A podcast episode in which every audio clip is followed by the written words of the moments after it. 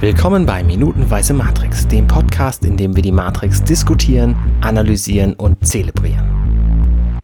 Heute mit Alexander Hoaxmaster Waschkau, hallo. Yay, kurz vor Wochenende. Und mit dabei, wie die ganze Woche schon, unser Gast Moni Nalinde André, hallo. Hallo. Und um ähm, Alexander fortzusetzen, hoch die Hände, Wochenende. Ah. Und wer uns äh, natürlich auch äh, am letzten Tag dieser Woche so wunderbar in äh, diese Episode von Minutenweise Matrix eingeführt hat, ist Arne Kutnager-Rudert. Hallo Arne. Schönen guten Abend, hallo. Wir Tja. besprechen schon Folge 60 vom Film Matrix. Genau, du, du machst aus, aus dem Film Matrix ja einen Episoden, äh, eine, eine Serie. Weil du, ja, ja, eine Minutenfolge-Serie. In, in Folge, genau. Genau, Minute 60 erste Stunde ist dann rum mit dieser Woche. Unglaublich. Mein Kater schmus gerade mit dem Mikro. ich habe extra In die Tür zugemacht, damit meiner nicht reinkommt.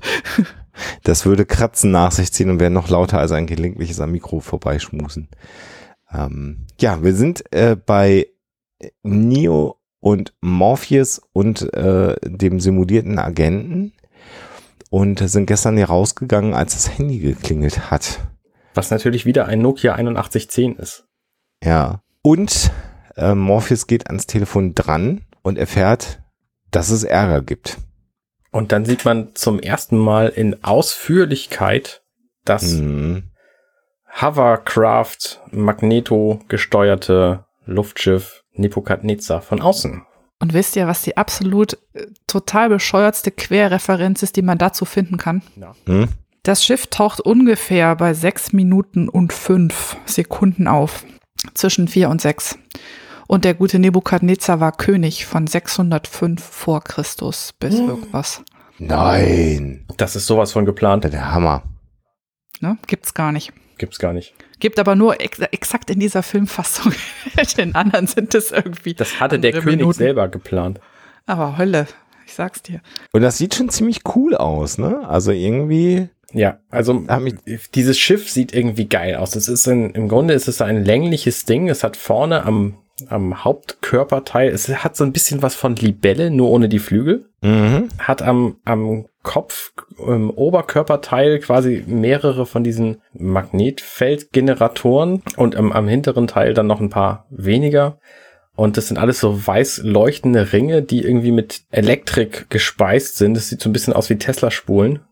Mhm. Mhm. Das ist einfach ein geiles Bild, dieses Gefährt. Wer sich das ausgedacht hat, Respekt. Und ist, äh, äh, dass du das jetzt gerade sagst, Arne, ähm, das ist insofern ja ganz süß, weil wir ja ursprünglich mal einen anderen Podcast hier vor diesem äh, Minutenweise Matrix Podcast gemacht haben, nämlich den Firefly Cast. Und da geht es ja auch um ein Raumschiff, was nicht so diesem klassischen Star Trek Star Wars Symmetrie-Gedanken unbedingt zwingend entspricht. Die Serenity hatte ja auch ihren ganz eigenen Charme äh, als Raumschiff. Man muss sich optisch irgendwie erstmal das Auge erstmal um das Objekt herumwickeln, um zu verstehen, was man da eigentlich sieht. Das äh, finde ich so als Parallele eigentlich ganz schön. Ja, aber wenn du davon ausgehst, dass das ein Schiff ist, was dazu gemacht wurde, quasi durch eine Kanalisation zu hovern, dann finde ich die Form eigentlich doch sehr naheliegend. Also funktional halt, ne? Deutlich mehr abflussfrei als äh, als äh, zum Beispiel jetzt bei Star Trek. Ja. Ja. Und, und auch deutlich praktischer dafür geeignet als die Serenity. Also. Ja, ja, ja. Na klar hätte die Serenity da jetzt nicht durchfliegen können.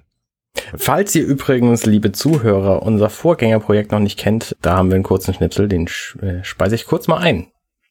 Wir sind der Firefly Cast und wir, das sind Arne, Basti und Alexander. Und wir besprechen die Fernsehserie Firefly aus dem Jahr 2001 von Joss Whedon. Und zwar äußerst ausführlich. Mit Hintergrundinformationen, bisschen Analyse. Der Podcast ist abgeschlossen, aber lasst euch nicht stören. Wir sprechen über den Kinofilm, Comics, wir sprechen über Brettspiele. Also alles, was es so in diesem Firefly Fanboy-Universum gibt. Und das Ganze verpackt in handliche Podcast-Episoden, die ihr abonnieren könnt und euch daran erfreuen könnt. Das war unser kurzer Werbeblock zum Firefly Cast. Ähm, vielen Dank fürs Zuhören. Weiter geht's mit Matrix.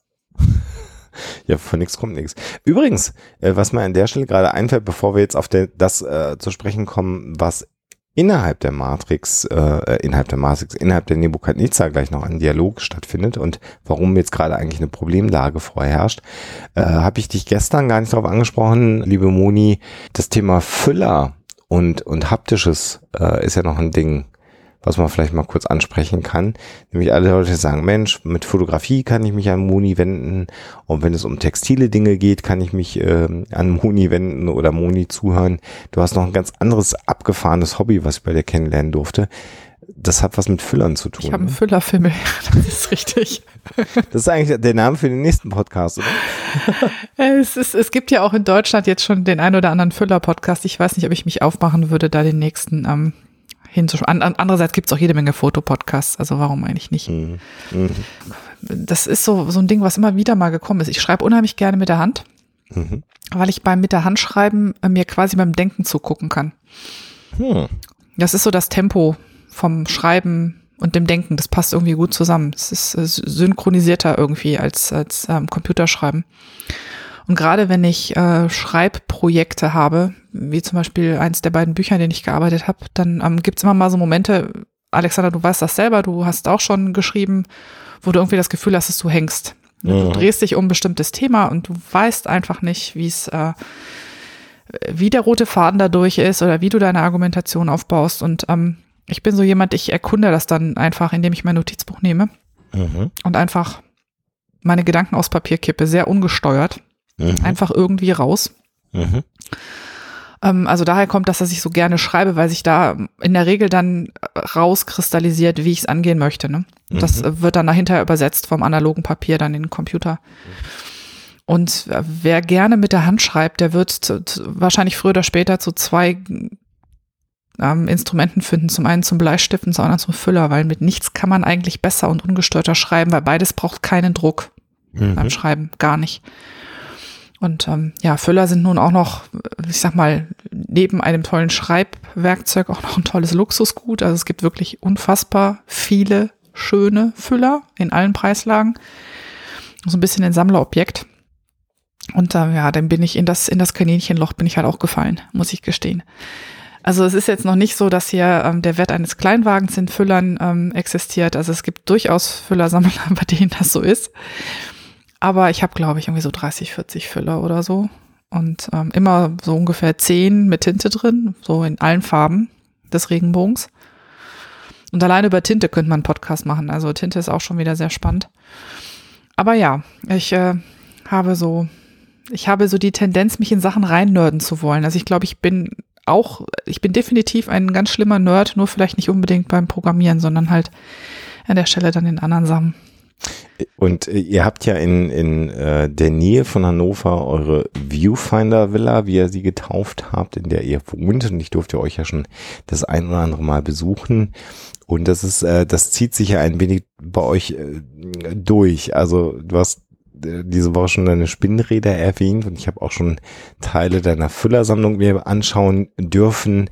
Ähm, ihr habt auch zwei bis fünf Fotoapparate äh, bei euch. 12 äh, genau. Neben, neben, mhm. neben Objektiven und anderen äh, Dingen, äh, die bei euch schon fast ausstellungsmäßig äh, mitunter auch in, in Vitrinen rumstehen. Und das ist schon äh, auch immer sehr, sehr interessant. Und es ist eigentlich immer viel zu wenig Zeit, um sich mit all dem zu beschäftigen, ähm, was man bei euch so in der Viewfinder Villa alles erleben kann. Auf der anderen Seite ist es auch gut, äh, weil das natürlich davor schützt, dass man sich selber da mit dem Nerd-Virus auch noch in dem Bereich äh, anstecken würde. Ähm, weil dann würde ich hier, glaube ich, gar nichts mehr unterkriegen. Ich habe hier nämlich gerade schon wieder noch einen alten Retro-Computer gerade bekommen, den ich vererbt bekommen habe. Und insofern, das ist ja ein bisschen mein neues Nerd-Hobby, in das ich mich gerade versenke. Du brauchst da auch noch Platz für deine Legos.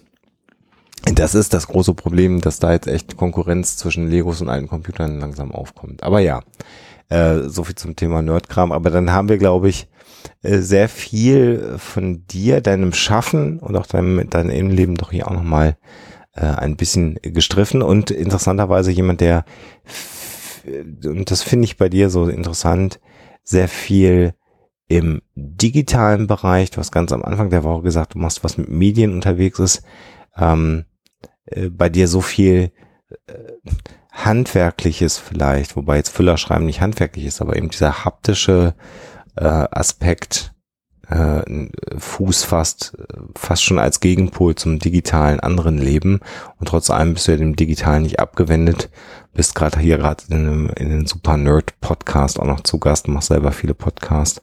Das finde ich eigentlich bei dir immer so eine ganz spannende Mischung von Dingen, über die man sich mit dir austauschen kann.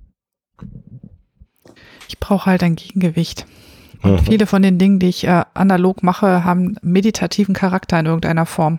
Und wenn man so tickt wie ich, sind diese Momente der Ruhe zwischendurch mal sehr, sehr wertvoll. Also ich vermute mhm. ja, dass es mhm. nicht von ungefähr kommt. Und dieses, ähm, ja, sich, sich, sich in den Flow begeben. Mhm. Aber wovon mhm. einen ja digitale Dinge sehr gerne mal abhalten. Mhm. Ja, ja. Ich glaube, das kennen wir alle, Arne, oder?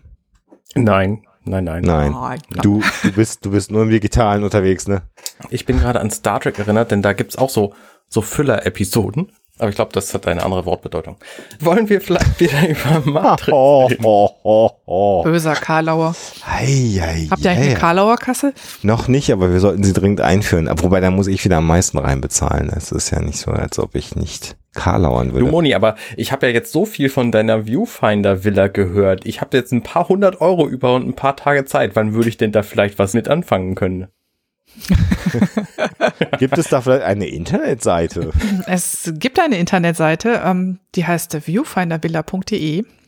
Unter anderem, aber es gibt auch noch eine absolutanalog.de oder eine discoverthetopfloor.com äh, Webseite. Auf jeden Fall kann man bei uns ganz tolle Fotokurse machen. In der Viewfinder Villa. Wow. Zum Beispiel zum Fotografieren mit Film. Oder wie man eine gute alte Großformatkamera bedient. Mhm. So unterm Dunkeltuch verschwinden und so eine Kamera mit so einem großen Balken ähm, operieren, so dass am Ende tolle Bilder rauskommen. Solche schönen Sachen kann man bei uns machen. Und ganz gelegentlich sogar auch mal Workshops zum Thema Fotografie und Psychologie. Mhm. Und Wahrnehmung und Gestaltung. Mhm. Mhm. Da kann man sogar möglicherweise den Alexander und die Moni und den Chris alle auf einen Haufen kennenlernen. Hat es schon gegeben. Hat es schon gegeben. Ob es das mal wieder geben wird, steht in den Sternen. Ja, es war halt so schlecht. Aber ja. Kommen wir zu den Sternen mal wieder zurück in die Kanalisation. Apropos. Genau. genau. Kommen wir auf die Realität zurück. Ab in die Scheißröhre. ja, ähm, Notfall. Und wir erfahren jetzt gerade nach der ich greife das mal vorweg, weil ich das so schön finde, nach der Bedrohung und der großen Gefahr äh, innerhalb der Matrix, nämlich durch die Agenten, äh, erfahren wir jetzt, was in der realen Welt eine große Gefahr ist. Das finde ich auch ganz interessant. Ne? Wir haben jetzt über die rote Pille innerhalb der Matrix die große Gefahr kennengelernt und wissen jetzt, guck mal, hier in der echten Welt gibt's auch noch ein Bedrohungsszenario. Und genau in so einem Bedrohungsszenario geraten wir jetzt gerade hinein. Da sind wir übrigens auch schon wir bei der, bei der Heldenreise nach Vogler. Neo trifft jetzt quasi einfach auf den nächsten Feind, den es zu besiegen gilt. Jetzt gerade in einer anderen Welt, nämlich quasi der echten. Mhm. Er lernt aber parallel auch, dass es noch mehr Verbündete gibt. Interessanterweise. Ähm, ja. ja, sie werden ja nur erwähnt. Sie werden nur erwähnt, aber ne, wer hat uns denn gewarnt? Es ist Zion, nein, ein anderes Schiff. Mhm, genau. Daraus wird halt klar, da gibt's noch das ein oder andere Schiff mit Gleichgesinnten. Genau, es gibt mehr freie Menschen, ganz offensichtlich, äh, ja. die nicht in der Matrix gefangen sind. Ich, also visuell finde ich diese Minute total gelungen. Zum einen sehen wir diese wahrscheinlich wahnsinnig teure für 1999 Szene mit dem Schiff von außen. Mhm. Das interessanterweise, also diese Lichtgeneratoren außen am Rand des Schiffes, die äh, hinterlassen so einen Schleier. Keine Ahnung, warum ausgerechnet diese Dinger irgendwie Kondensstreifen werfen, weiß man nicht. Und dann kommt dieser tolle Moment, wo ich dachte, meine Güte, das sieht aus wie bei Star Wars, wo wir nämlich ein Cockpit von innen sehen, nämlich das Cockpit der Nebukadnezar. Und mhm. das sieht exakt aus wie das Cockpit vom Falcon. Also exakt ist natürlich Quatsch, aber viele Elemente sind sehr ähnlich. Wir haben oben vorne ein sehr großes Fenster, wo rausgeguckt wird. Wir gucken in einen Schlauch quasi, mhm. der genauso aussieht wie der Schlauch, den man sieht, wenn man beim Falcon während der Lichtgeschwindigkeit rausguckt. Dann sitzen vorne zwei Piloten, einer links, einer rechts. Die haben wahnsinnig viele Instrumente vor sich. Und in der Mitte hinten gibt's eine Tür und der ganze Raum ist voller Schalter und Knöpfe. Also so wahnsinnig viel Unterschiede gibt's zwischen den beiden Cockpits nicht. Nee, nee, nee. Also die Assoziation ist äh, definitiv sehr schnell da. So genauso wie du es beschreibst. Mag vielleicht auch daran gelegen haben, dass das äh, Cockpit vom Falken auch ein relativ cooles Design war, insbesondere wenn man mit einer Kamera da irgendwas auch noch darstellen will. Ne? Das ist halt irgendwie große Scheibe, ermöglicht halt gut rausgucken mhm. mit den Protagonisten und umgedreht halt äh, so ein offenes Design, auch gutes Reingucken und ein enger Eingang ins Cockpit ist wahrscheinlich auch von der Produktion her sparsam, weil du nicht so viel vom Rest des Raumschiffs bauen musst, der dahinter hängt. Ja. Wahrscheinlich auch ein pragmatischer Grund, ein Stück weit. Aber was die, was die Set-Designer sich immer, was die haben mit altmodischen Zahnarztstühlen, werde ich nie verstehen. Weil die Sitze, die sehen ja nun eindeutig aus wie ja. altmodische Zahnarztstühle, oder? Ja, ja. Konsequent, ja, auf dem ganzen Schiff. Also. So, oder so ein bisschen auch overengineerter äh, Bürostuhl. Mhm, aber eher noch Zahnarzt oder alter Friseurstuhl vielleicht noch. Ja, so, ne? ja. Aber ja. ja, so beim Papier, ne? Genau, genau. Das ist so die Assoziation. Was ich auch toll finde, ist, in diesem Raumschiff, da gibt's tatsächlich ein Display, also abgesehen von denen an der Wand, gibt's ein holographisches Display und es find, findet sich über so einer, einer getöpferten Schale in der Mitte vor dem Fenster. Und dieses Display zeigt nur Quatsch an. Also wir sehen zum Beispiel so eine, eine wild in den, in den Raum gedrehte Ansicht offensichtlich eines Tunnelknotenpunktes, wo von der einen Seite die Nebukadnezar kommt und von der anderen Seite so drei von den Gegnerwürmern. Und dann dreht sich dies äh, in einem wahnsinnig wirbelnden Animation dreht sich dieser, dieser Knotenpunkt weg und wir sehen so einen sich bewegenden Wurm. Und es ist einfach völliger Quatsch. Also das ist natürlich für uns Zuschauer des Films ist es gut, weil wir sehen so, okay, wir, da, da sind irgendwie Gegner, auf die fliegen wir zu und aha, so sehen die Gegner aus. Aber an visueller Information für die Leute, die in diesem Schiff gerade da sind, ist es völlig unerheblich. Das stimmt. Ja, ja. Also niemand würde das Raumschiff oder, oder das Hovercraft wegen dieser Anzeige anders steuern. Interessant ist, dass du von einem Wurm sprichst ich weiß gar nicht, wie sind sie denn auf Deutsch übersetzt? Im Englischen heißt es Sentinel. Ach, die Squiddies meinst du? Ja. Squiddies, ja. Ja, aber den Begriff Sentinels gibt es ja im Englischen auch nochmal. Sentinel, Squiddies. Wächter, das sagen wir Wächterschiff. Ah, ne? Wächterschiff. Mhm. Für mich hat das keinen Wurmcharakter, sondern für mich ist es eindeutig ein Spermium, ne? Oder ein Oktopus. Mhm. Oder ein Oktopus. Oder das fliegende Spaghetti-Monster. Mhm, genau. Ja, eben. All das zusammen. Rahmen, sag ich da nur. Genau. Man kann leider die Größe natürlich noch nicht einschätzen von diesem Ding, aber wir können festhalten, dass alle Angst haben. Und ja, das hat einfach ganz viel vom Falken einfach. Das hat ganz viel von, äh, von, von Star Wars. Äh, auch in der, in der Aufteilung der Personen innerhalb des Cockpits. Von den Einstellungen her. Aber gut, wahrscheinlich, wenn du ein Cockpit eines wie auch immer gearteten futuristischen Fahrzeugs filmen willst, hast du vielleicht auch gar nicht so viele Optionen, äh, neue, neue Kamerawinkel zu entwickeln. Mhm. Keine Ahnung. Mhm. Ich finde das Design dieser Squiddies, wir sehen es hier nur in einem, in einem Hologramm, ähm, mhm. finde ich sehr gelungen, weil mhm. alles, was mehr Gliedmaßen hat als der Mensch selber, macht den Menschen grundsätzlich Angst. Und dieses mhm. Viech hat offensichtlich mehr als vier Gliedmaßen hinter sich. Also es ist halt mhm. so Oktopus-mäßig und wir wissen nicht genau, wie viele Tentakel da hinter ihm her schwirren, aber es sind viele. Und das verursacht grundsätzlich schon mal so ein Angstgefühl großes Unbehagen. Mhm. Es hat auch eine Parallele zu diesem, zu dieser Wanze, die sie Neo eingepflanzt haben. Mhm. Am mhm. Anfang, ne? Mhm. Mhm. mhm. Hauptsache unangenehm. Ja, ja, ja. ja, ja. Und es ist halt die Frage, ob es überhaupt, wenn ich eine Maschine wäre und Dinge designe und selber designen könnte, ob ich mir dann sowas quasi Organisches wirklich rein designen würde, weiß man halt auch nicht, aber es macht halt für ein gutes äh, Bösewichtmonster macht es sich halt ganz gut. Die AI ist ja menschgeschaffen. Mhm. Insofern, man designt sich, was man kennt. Ne? Mhm. Insofern finde ich das gar nicht so weit dahergeholt, dass es dann quasi als Form etwas quasi Organisches wählt. Mhm. Ja, und dann sind wir wieder bei einem schönen CGI-Shot. Ne? Ja, schön ist er optisch. Also schön ja. ist er nicht logisch, weil ja. sagt nämlich, setz uns genau da unten hin. Er weiß also genau, wo er hin will. Und in dem Moment die Nebukadnezar aus so einem Loch raus in einen größeren Bereich und stellt erstmal sämtliche Lichtstrahlenkanonen am Bug an, um den ganzen Raum wunderschön zu beleuchten, damit wir sehen, wie alt und gritty der ist. Was aber augenscheinlich gar keinen Sinn ergibt, denn zum einen wissen sie exakt, wo sie hinwollen, und zum mhm. anderen braucht das Schiff auch zum Fliegen gar kein Licht. Also. Aber es sieht scheiße geil aus. Das ist richtig. Ja. Gewonnen. Und das sieht sehr nach Indiana Jones aus, oder? Du meinst die, also der die, Raum. Dieser, dieser Raum, ja. Ja, ja, ja. Da kommt gleich eine Steinkugel von oben. Ja, genau. Ja, und dann haben sie das Schiff mit einem Rumpeln abgesetzt. Das finde ich auch schön in, übrigens, weil dieses Rumpeln nicht dargestellt ist. Also man sieht es von innen, weil die Kamera wackelt, die Leute wackeln, so Star Trek äh, Acting. Ja. Aber von außen sieht man nicht, wie das Schiff landet. Das wäre zu viel gewesen. Das wäre wahrscheinlich zu teuer gewesen, da irgendwelche sich bewegenden Füße zu bauen und, und korrekte Schatten in diesem Tunnelsystem. Mhm. Sondern man sieht so kurz vor der Landung, dass das Ding Füße hat und dann wird nach innen geschwenkt und dann kommt Star Trek Acting und alles wackelt und dann wissen wir, okay, sie sind offensichtlich gelandet. Ich finde das aber alles sehr, sehr geschickt, weil 99, wie gesagt, CGI natürlich schon da, aber sehr oft sehr, sehr, sehr klar zu identifizieren, weil es einfach nicht, weil es etwas ist, was es in der Realität nicht geben kann, sondern weil es einfach nach Computereffekt ausgesehen hat. Mhm.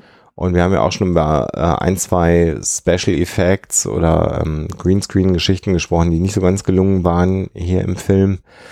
Aber hier finde ich tatsächlich, dass das immer noch gut aussieht und mhm. outdated ist. Also klar kann man jetzt sagen, äh, in der, in der Blu-ray-Version und man sieht, dass diese Brunnenwände oder was es auch immer sein mag, da sieht man jetzt schon, dass das äh, irgendwie CG ist, aber für den kurzen Schwenk, den wir hier sehen, funktioniert das halt auch einfach sehr, sehr gut, weil es auch dunkel ist. So, das ist halt gut gemacht.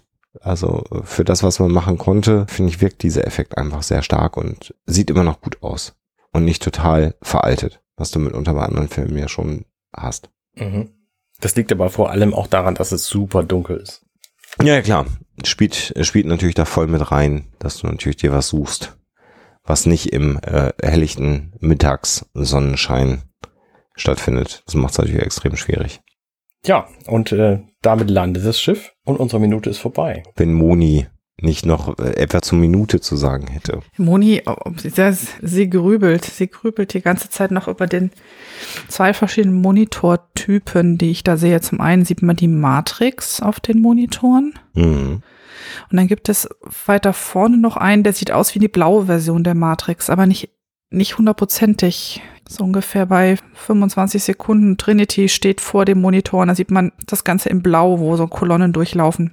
Mhm. Aber das sieht ein bisschen mehr aus wie der Norton Commander als wie Matrix für mich. genau, also es sieht nicht, es ist keine, es ist keine so eine Kolonne wie die Matrix, aber es hat, läuft halt auch von oben nach unten so durch. Ja, wir sind alle ein bisschen älter schon. Ja, ja, genau. Und schwer zu bemerken. Interessant finde ich übrigens, in dem Moment, wo Neo in dieses Cockpit reinkommt, da sieht man links oben einen Monitor, der den Matrix-Code zeigt, aber der Matrix-Code geht von unten nach oben. Mm, ein Glitch. Weiß man nicht, ne? Habe ich sonst nirgendwo in diesem Film gesehen. Muss noch mal gucken. Hm. Stimmt. Atemlose ja. Spannung, ja, läuft. Also ich finde interess sowieso interessant, wie viele Monitore mit dem Matrix-Code es in diesem Cockpit gibt. Man sollte ja meinen, einer reicht, ne? Oh, stopp, Moment. Moment, ich korrigiere. Er läuft nicht hoch, aber er ist nur am unteren Bildschirmrand. Ja. Er läuft tatsächlich Im runter, unteren Drittel nur. aber es ist nur im unteren Drittel zu sehen, ja.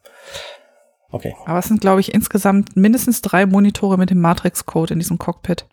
Und mindestens zwei mit dem Norton Command. genau. ja, vier, vier Matrix-Code-Monitore. Der eine hinter den Piloten und drei in der Zentral Kommandozentrale sozusagen. Hm. Ja. Tja, Tja. ansonsten. Das heißt, du hast es anfangs der Woche gesagt, du hast jetzt die Matrix nach sehr langer Zeit mal wieder geschaut, ganz mhm. offensichtlich. Ne? Gründlich. Was ist denn so ein, ein spontanes Fazit jetzt von der Woche, wenn du magst, aber auch natürlich jetzt, weil du dich intensiv mit dem Film nochmal beschäftigt hast. Heute anders als damals und wenn ja, warum? Oder warum nicht? Naja, zum einen natürlich, weil ich jetzt auch mit dem Hintergrund geguckt habe, mich auf diese Woche vorzubereiten, habe ich einfach festgestellt, wie unfassbar dicht dieser Film ist. Das ist ja was, was mir mhm. einfach, wenn man das einmal im Kino guckt, vielleicht auch wenn man es das zweite Mal guckt, wenn man nicht der komplette Nerd gerade für Film oder für diesen Film ist, wird es einem wahrscheinlich nicht auffallen. Aber beim mehrfachen Durchsehen habe ich einfach unheimlich viel Motive gefunden, Zitate gefunden. Ähm, man bildet automatisch Parallelen zu anderen Filmen. Diese, mhm. diese Erlöser-Symbolik, die gibt's ja dann auch noch im Harry Potter und weiß Gott wo. Oder mhm. man zieht Querverweise zum, zum Boot und solche Dinge. Und je, je länger man das guckt, desto mehr findet man einfach. Und ähm, ich glaube, das letzte Mal, dass ich was hatte, wo ich so bei jedem Mal gucken immer wieder was gefunden habe. Also da war es nicht gucken, da war es lesen. Das ist der Name der Rose von Echo. Der, das ist auch so ein Buch, das kann ich, ich weiß nicht, wie oft ich das gelesen habe. Wahrscheinlich 20 Mal ist noch zu wenig. Wo ich trotzdem jedes Mal wieder was finde. Und bei diesem Film ist das irgendwo auch so. Dass man, dass man die, die, die also ich habe es jetzt gemerkt beim minutenweisen Durchgucken, wie unfassbar viel da drin ist, was man deuten könnte. Ob man es immer deuten sollte, mhm. ist die andere Frage, aber also ich glaube, ich kann ihn jetzt rauf und runter zitieren. Also ihr habt definitiv zu meiner Bildung beigetragen. Schön. Dann haben wir ja ein gutes Werk getan. Und du würdest wahrscheinlich, also natürlich jetzt Preaching to the Choir, weil wer diese Episode hört, hat sich bereits 59 Episoden mindestens äh, vorher angehört. Aber schon ein Film, den man durchaus gesehen haben sollte, ne? Ja, sowieso. Also ich meine, das war aber auch schon klar, als er rauskam, dass das ein Film ist, den man sehen muss. Hm. Ich glaube, der war kanonisch schon in dem Moment, wo er das Kino getroffen hat. Mhm, mh. Ja, ich habe ja äh, mehrfach erzählt und die Zuhörer werden jetzt schon wieder kotzen, aber ja, ähm, genau. Industrial äh, Diskotheken mit schwarzen Mänteln. Das war halt auch meine, mein, meine Lebensrealität, ähm, die da auf die Matrix getroffen ist zur damaligen Zeit. Also insofern ja, der war kanonisch ab Minute eins eigentlich. Mhm. Hat mich auch sehr geprägt.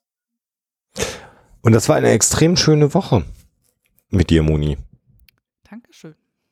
Das hatte sehr viel Interpretatorisches. Wir haben viel über dich auch noch als Person natürlich gelernt. Das hat mir eine große Freude bereitet, das mit dir diese Woche zu machen, über die Matrix zu sprechen. Und äh, der Schlingel wird sich sehr ärgern, dass er nicht dabei gewesen ist, ne, Anne? Dem kann ich mich nur anschließen. Selber schuld. So ist das. Mir hat es aber auch wirklich sehr, sehr viel Spaß gemacht. Ich bedanke mich für die Einladung und ich denke, ich bin mal gespannt. Ich werde mir dann die ganzen nachfolgenden Minuten auch noch alle anhören. Mal sehen, ob die Interpretation mit meinen übereinstimmen. Und wenn nicht, werde ich das in den Kommentaren dann anmeckern. genau. Sehr guter Plan. Mhm. Unter jeder einzelne Minute. Dann Richtig. hast du auch wieder ein neues Hobby. Apfelfüller. Nachdem ich jetzt schon sämtliche Transkripte durchgegangen bin, die es dazu gibt, ähm, finde ja. ich sehr spannend, ja. Und dann am besten mit dem Füller den Kommentar schreiben, scannen und als JPEG einreichen. Das, äh Wenn ihr Kommentare habt, die Bilder zulassen, mache ich das gerne. Das, äh, darum kümmert sich der Arne. also in unserem Slack kannst du es auf jeden Fall machen. Ja gut, Slack ist klar. Ja, dann sind wir am Ende einer weiteren Woche einer spannenden Woche mit, mit vielen Bedeutungsebenen. Das hat mir sehr viel Spaß gemacht und neuen Bedeutungsebenen, die ich auch wieder nicht gesehen habe. Das ist ja das Reizvolle für uns auch, dass mit jedem Gast immer irgendwie eine neue Komponente reinkommt. Äh, und das äh, macht es halt nach wie vor reizvoll, über diesen Film zu sprechen und äh, diese Minuten mir anzuschauen. Und das ist immer toll. Und ich hoffe, euch da draußen hat das auch gut gefallen. Und ihr schaltet dann auch nächste Woche wieder ein bei Minutenweise Matrix. Schaltet man Podcasts ein? An. Ein, an. Hm. Hört ich zu. Weiß ich weiß auch nicht. Ach. Ach was. Auf jeden Fall hört jetzt gut zu. Vielen Dank dafür. Das äh, hilft uns sehr, denn wir machen das ja, damit wir gehört werden. Genau. Und nicht, weil wir selber Spaß dran haben. Das äh, Nein, niemals. mag keiner glauben. Niemals. Nein, auf keinen Fall. Euch ein schönes Wochenende. Danke, dann. Moni. Ciao. Ciao. Hey, ich bin Arne und das war Minutenweise Matrix. Wenn euch dieser Podcast gefällt, dann unterstützt mich doch ein wenig. Ich schneide, produziere und hoste diesen und weitere Podcasts wie auch andere Projekte im Netz. Informationen, wie ihr mich unterstützen könnt, findet ihr auf compendion.net.